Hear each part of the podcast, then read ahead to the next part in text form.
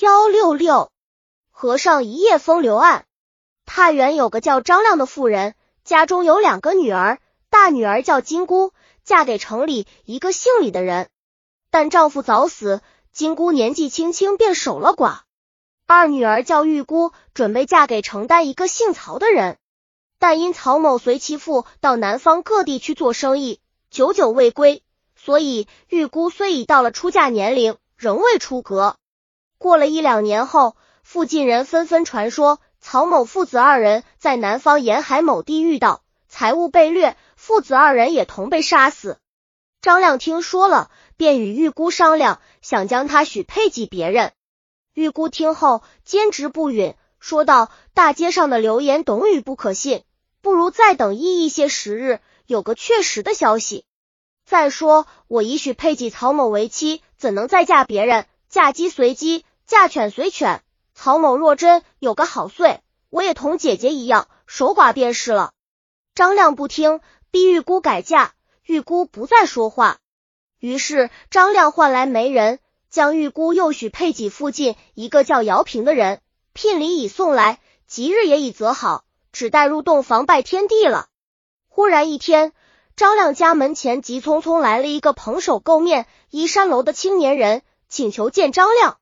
张亮来到门前一看，不禁大吃一惊，原来此人正是前两年传说已死的曹某。张亮忙请他进客厅，置酒席，又令下人们备汤水及新衣，让曹某沐浴。诸事毕后，曹某告诉张亮，自己随父亲这两年在南方做生意，起初非常顺利，但后来忽然遇到一桩宋事，结果为打官司花光了全部钱财，还受了不少罪。父亲因此心中郁郁不快，竟然一病不起，撒手归西了。临终前主曹某速回太原，投奔张亮，与玉姑完婚，同时向张亮借些钱财，把自己的棺木运回家乡，不要让自己已成了他乡之鬼。张亮一听，心想他家现如今是财尽人亡，我将玉姑另嫁他人果然不错，否则跟了这个穷酸大，岂不误了我女儿的终身？但眼下发愁的是怎么想个办法打发了这小子。于是嘴上有一搭无一搭的与曹某说话，心里却打开了算盘。曹某进门后，张亮家的婢女仆妇们都认出了他，于是就有腿勤嘴快的押殡跑到后房，告诉了玉姑。玉姑听后狂喜，拿过剪刀，一刀剪断了与姚平城亲用的红绸，说：“这回可用不着你了。”等到了晚间，玉姑先让随身的小丫去打听清楚曹某住的屋子，然后趁夜色已深，众人都已安歇，一个人悄悄溜出屋门，来到曹某的门外，轻轻敲了敲。曹某开门一看，见是玉姑，甚为吃惊，想起古训男女授受不亲，急忙欲转身回避，玉姑却一步上前，拉住他的衣袖说：“你不必如此。”父母早已将我许配于你，我与你乃明媒正娶，并无见不得人事。但我父如今嫌你贫苦，闻为我另选夫婿。我既已聘为君父，又岂能更视他人？只是现在情势紧迫，我二人如欲结为夫妇，必先私奔，远走他乡，然后寻机而坐，仍归父母膝前。你看如何？曹某此时尚不知玉姑令嫁事。闻言大惊，拉住玉姑的手细问究竟。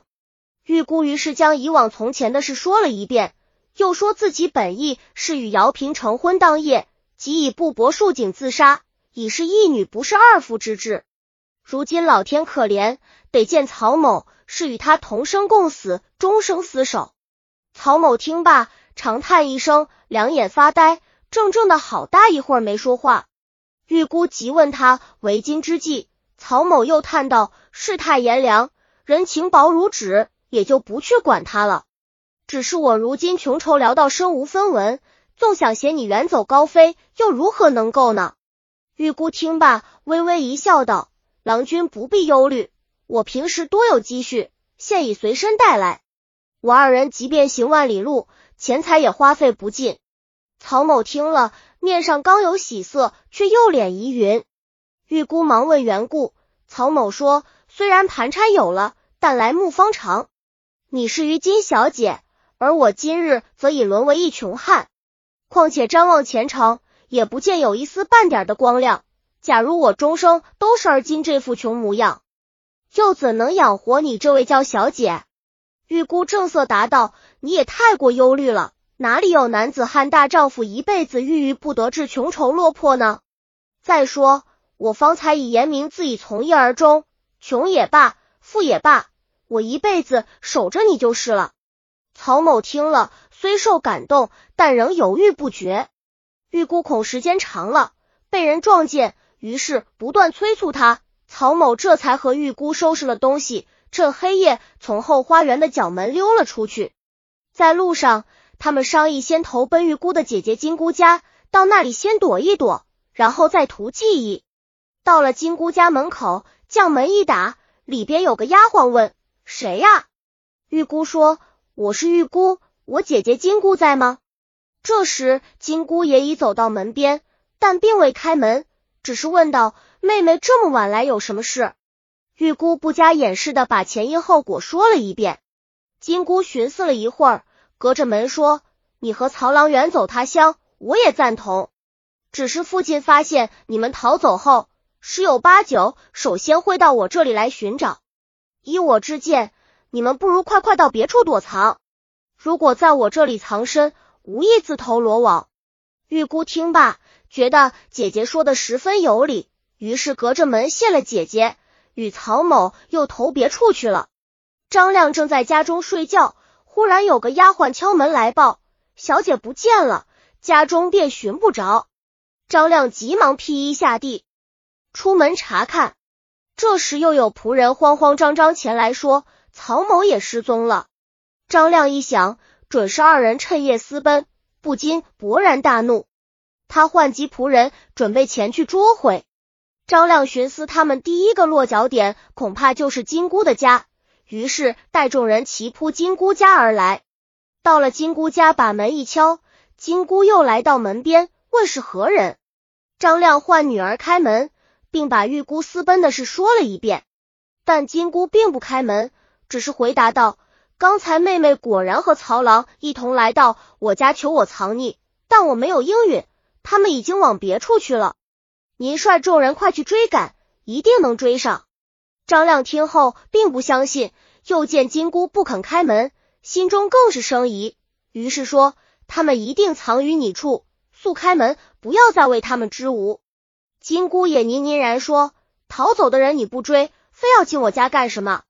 张亮怒火中烧，举鞭打门，说：“再不开门，便破门而入。”过了好一会儿。金姑才将门打开，张亮率众人一拥而入，四处乱翻乱看，竟然空无一人。本集已经播放完了，喜欢的话记得订阅专辑，关注主播，主页更多作品在等你哦。